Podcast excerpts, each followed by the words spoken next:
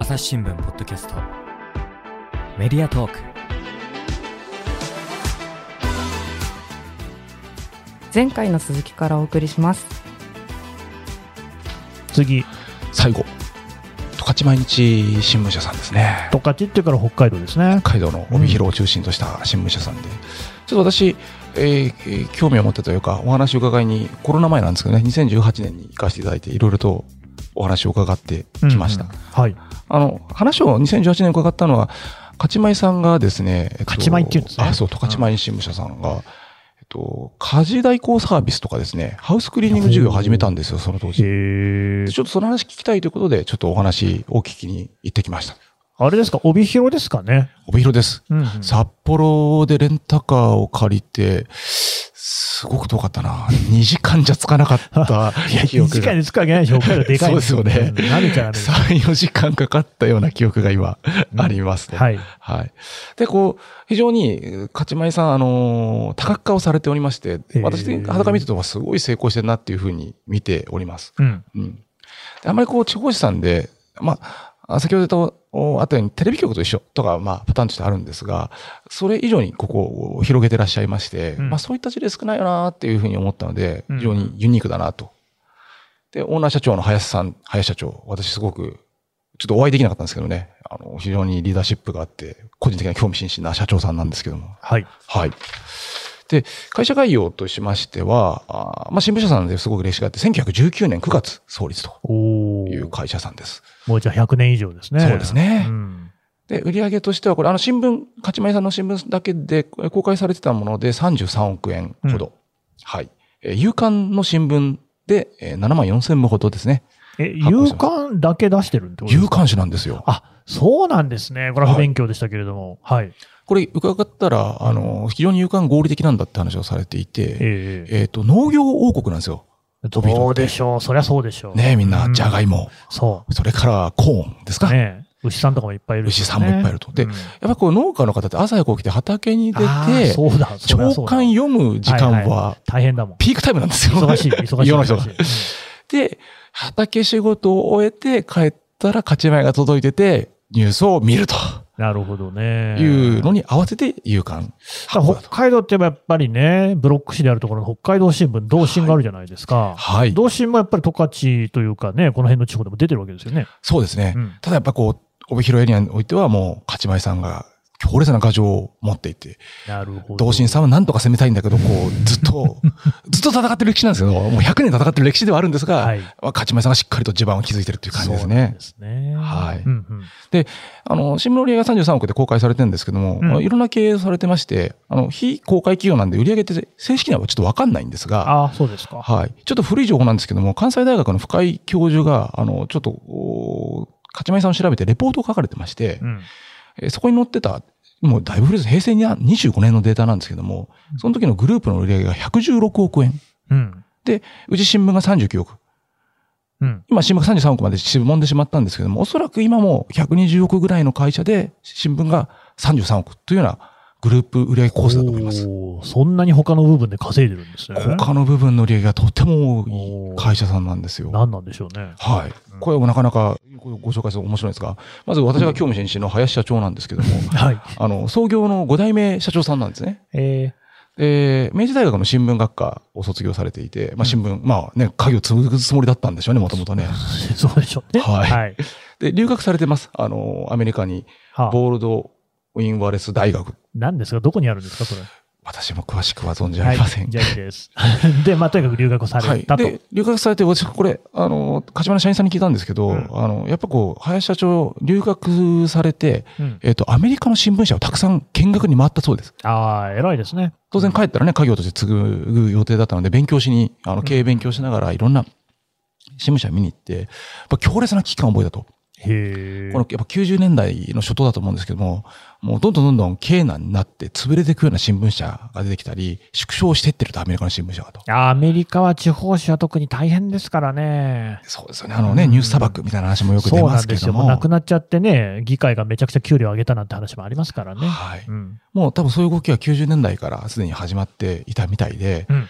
えーそういうアメリカの地方紙を見て、かなりの危機感。あ、このままじゃうちの実家もちの新聞社も何とかせなあかんと思って帰っていらっしゃったということは聞きました。うん。で、帰ってきいらっしゃったのは92年で、あの、そのまま、あの、実家に家業に入られて、えー社長になられたのが2009年ですか。からう今現在まで社長をやられておりますと。うん。はい。で、この、お林社長、東大の林社長が帰ってきた前後からですね、えーかなりの勢いで、この勝ち米グループが複合化をしていきます。ほう。あの、遠隔としましては、もちろん創業はもう1919年、えー大正8年らしいんですが、初代の林さんが帯広新聞社を作るところから始まるんですけども、うん始まるんですけども、で、えー高くの歴史で言うと、1981年には、その、帯広有線テレビ。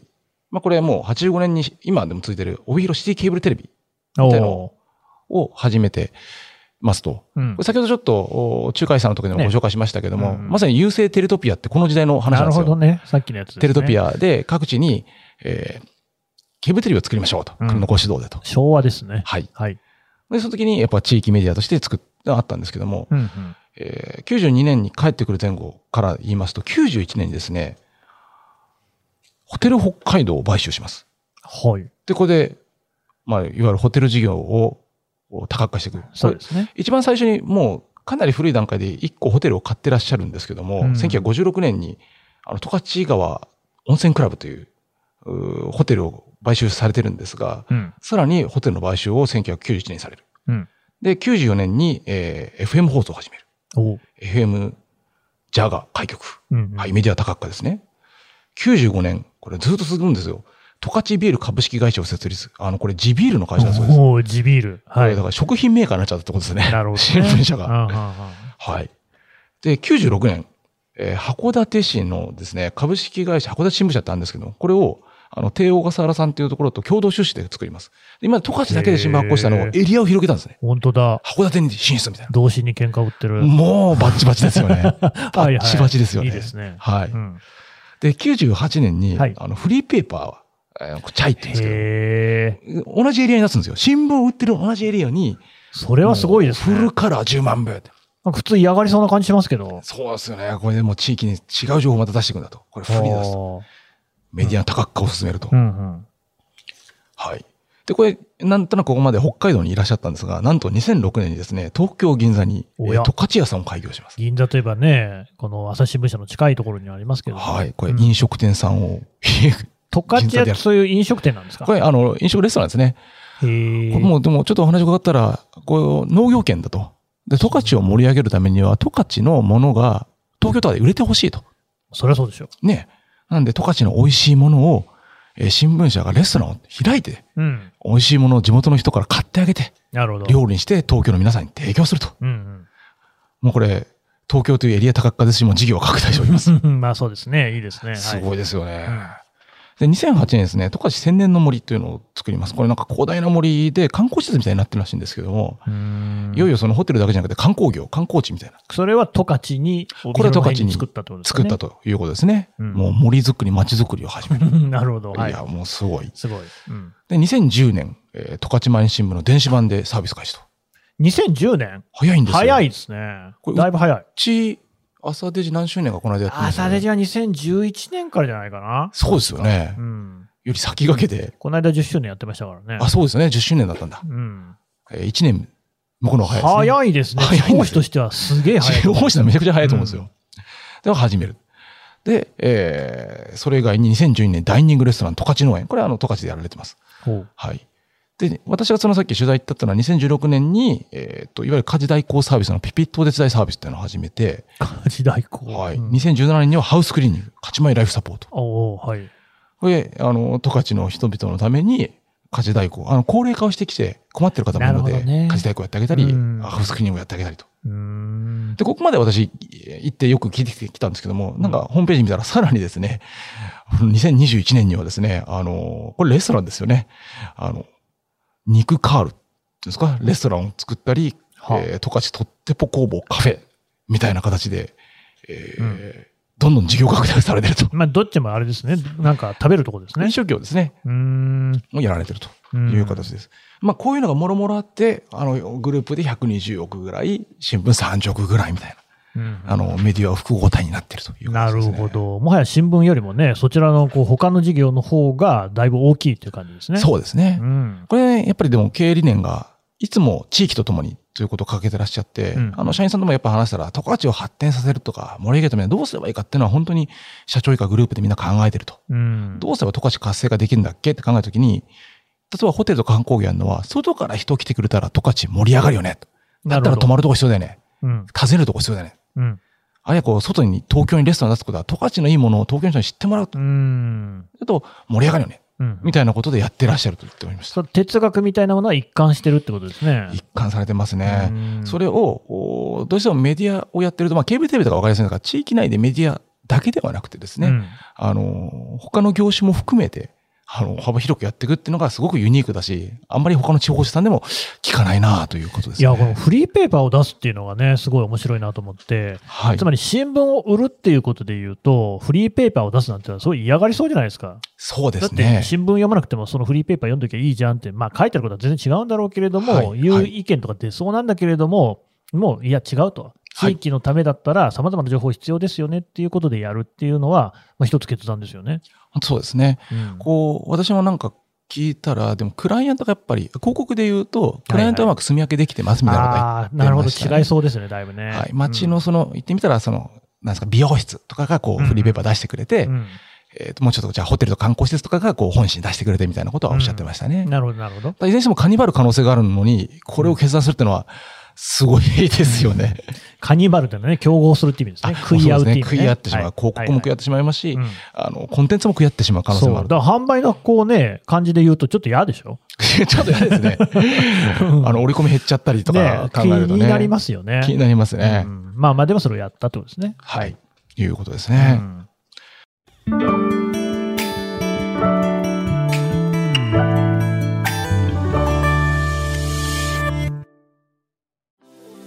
今日のポッドキャスト気になるテーマだったけどネットで調べるにはどうすればいいのかな？知りたいニュースをサクッと調べるなら朝日新聞デジタルで検索。会員登録すれば5年分の記事をもっと深く読み込むこともできるよ。指先一つでなるほど広がる。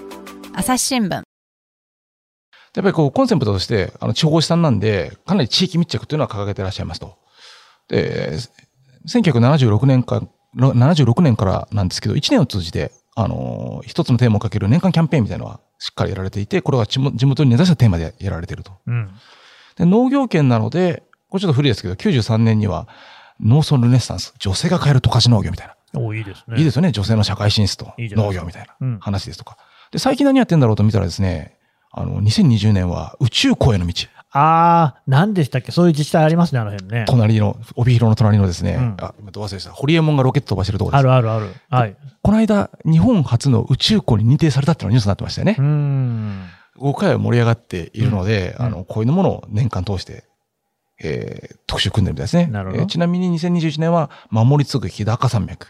うんあの、ちょうど札幌とかとの間には日高山脈がバーッとあるわけですけど、地元の山ですよね。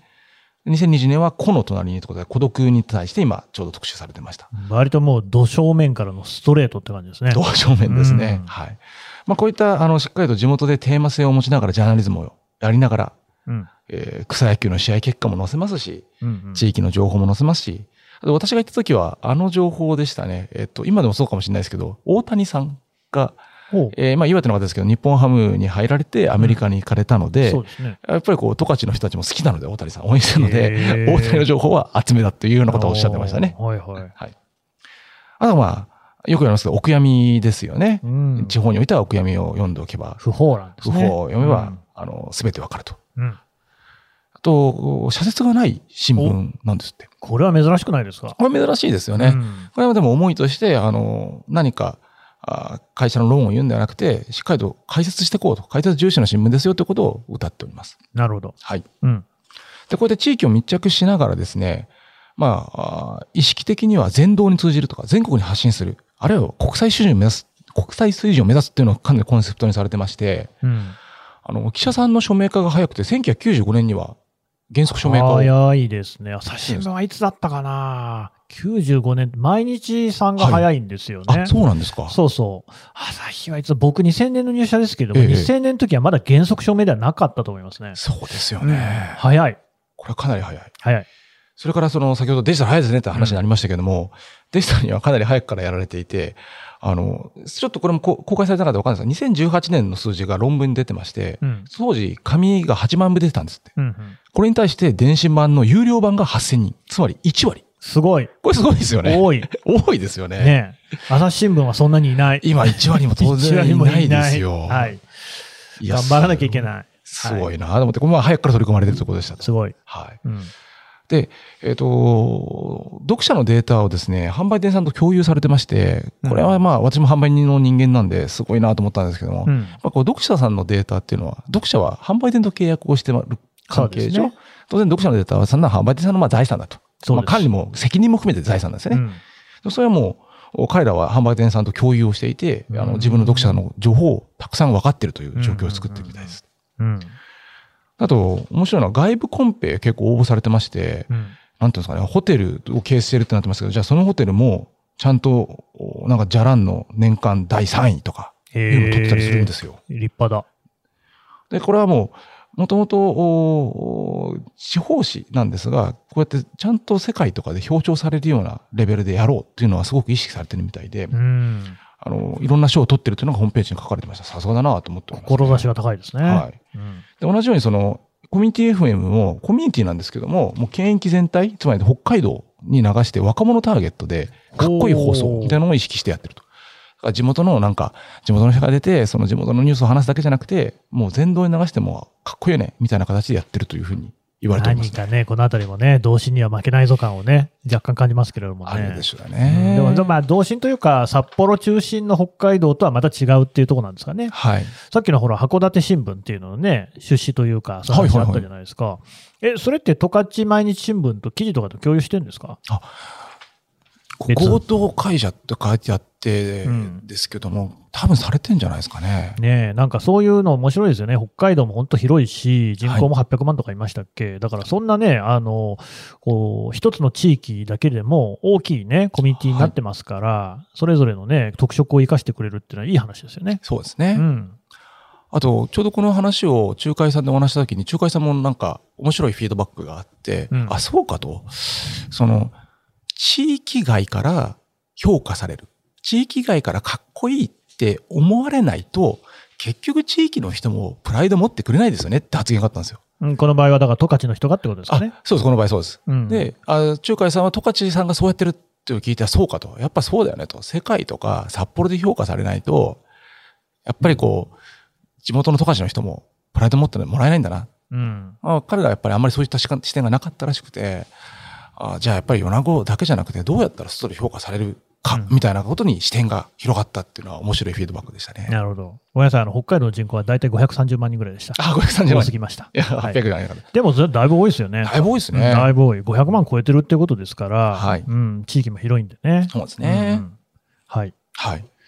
十勝毎日新聞いいですね。とてもユニークな会社さんで。朝日新聞としてもだいぶこうね、参考になるところが多かったですね。そうですね。やっぱり速さとかね。はい。ううん、ん。からカニバリズムを恐れない。うん、ううん。ん。やっぱりこう、朝日新聞社内でも、もう今だいぶ違いますけれども、はい紙の新聞とね、朝日新聞デジタルとの競合っていうのは常にこう問題になってきましたからね。そうですよね。うん。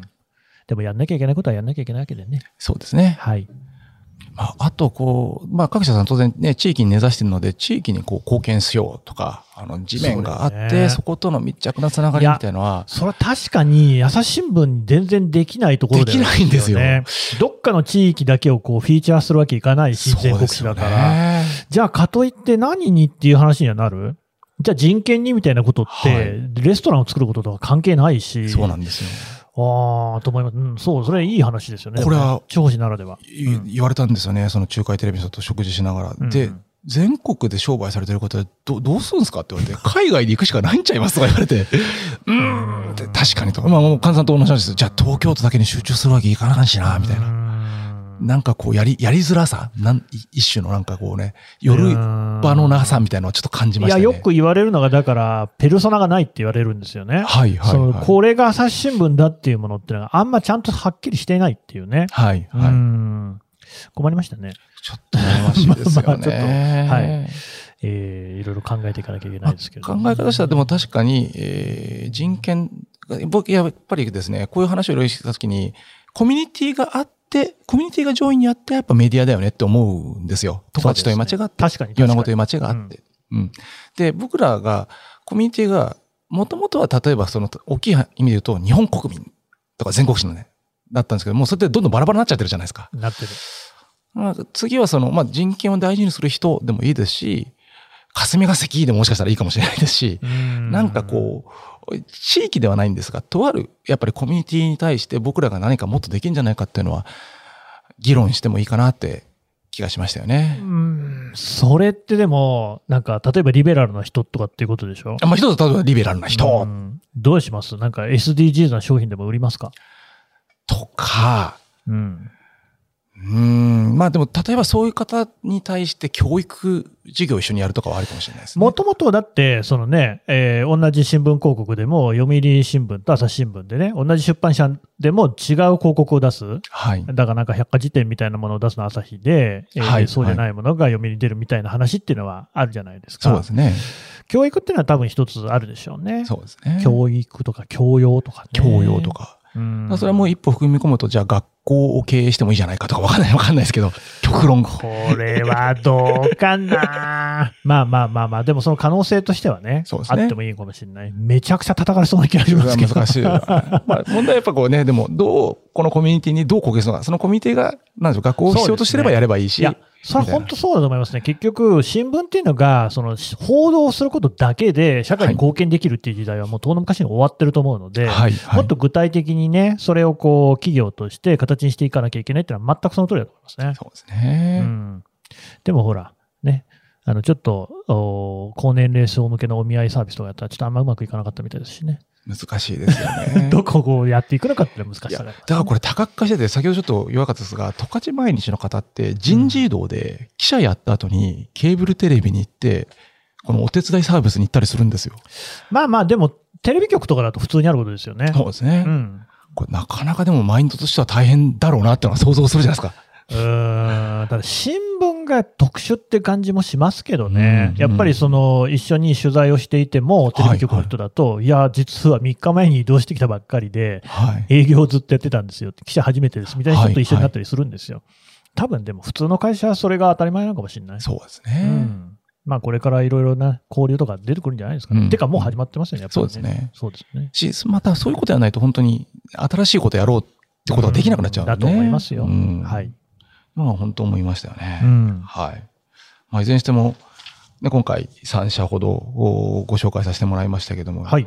いろいろお面白い地方メディアさんがあって、あの、街づくり、コミュニティづくりしながらメディアやってるっていうのは、何か我々にもね、考えなきゃいけないなと本当に思いましたね。いや、このね、番組のリスナーさんの中には、地方紙で働いてらっしゃる方っていうのも結構いるみたいで、はいあの、私なんかもね、そういう地方紙に行くようなこともあるんで、ええそういうことを聞くわけですよ。はい。ぜひちょっと参考にしてもらってね、なんかその自分たちが本来やるべきことは何かっていうのを考えるっていうのは大事だと思いますね。そうですようね。ん。うん。そうそう。僕なんかいつもね、世界平和とか言ってるんですけれども。世界平和、でっかいですね。そう世界平和っていう、結局なんか朝日新聞とかでかくなっちゃうんですよね。でも地域のために、だ十勝毎日新聞さんの十勝のためにとかっていうのだと、よりこう修練していく、具体的にしやすいっていうのは本当にそうだなって思いましたね。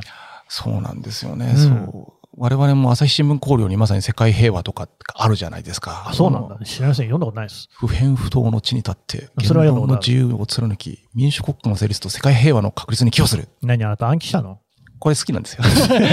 ただし、好きなんだけど、まさに今、修練というか手触り感ないじゃないですか。じゃ、じゃあ何すればいいのと。ね、本当ですね。世界平和の僕。は何すればいいんだっけ？やっぱもう一段ぐらい、もう二段ぐらい落とさないと難しいですよね。本当ですよね。ううん。そうなんだよなって、ブーメランをもらって、食らって、そこは、悶々と考えながら、うん。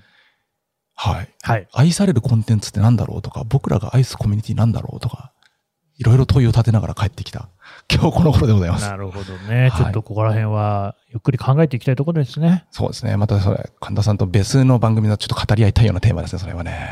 やりましょう。やりましょう。はい。というわけで、メディアラボから安藤翔一さんでした。どうもありがとうございました。ありがとうございました。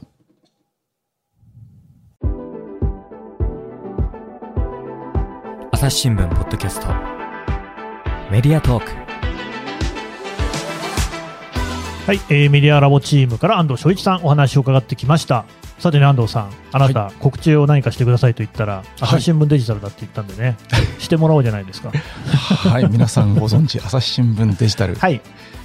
コメントプラスがですね、あ1年経ちました。1周年。うん素晴らしい。はい。うんあの、今、コメンテーターさんもすごくたくさん増えてですね、いろんな有識者の方がコメントをしてくれております。うんうんあの、やっぱ記事ね、あのニュース自体も楽しいんですけども、お他の人がどういう意見を持ってるのか、みたいなのはですね、皆さんの新しい刺激になるんじゃないかなと思っておりますので、記事だけじゃなくて、下の方のコメント欄もぜひ見てもらいたいなと思っております。ねえ私のおすすめは常見洋平さんですね。あ気分が毎回載ってますね、先生書いてくれてますよね。ぜひ読んでいただければと思います。はい。はい、安藤さんどうもありがとうございました。どうもありがとうございました。はい、最後まで聞いていただきましてどうもありがとうございます。朝日新聞ポッドキャストですね、このメディアトーク以外にも様々な番組を作っております。例えばニュースの現場からという番組ありまして、こちらはですね、まあ割とあの普通に報道をこうね、ポッドキャストでやるとどういうことになるのか、例えば死刑囚の方がですね、事前に残していた音声をそのまま番組に使ったり、そんなこともやっておりますので、ぜひ聞いていただければと思います。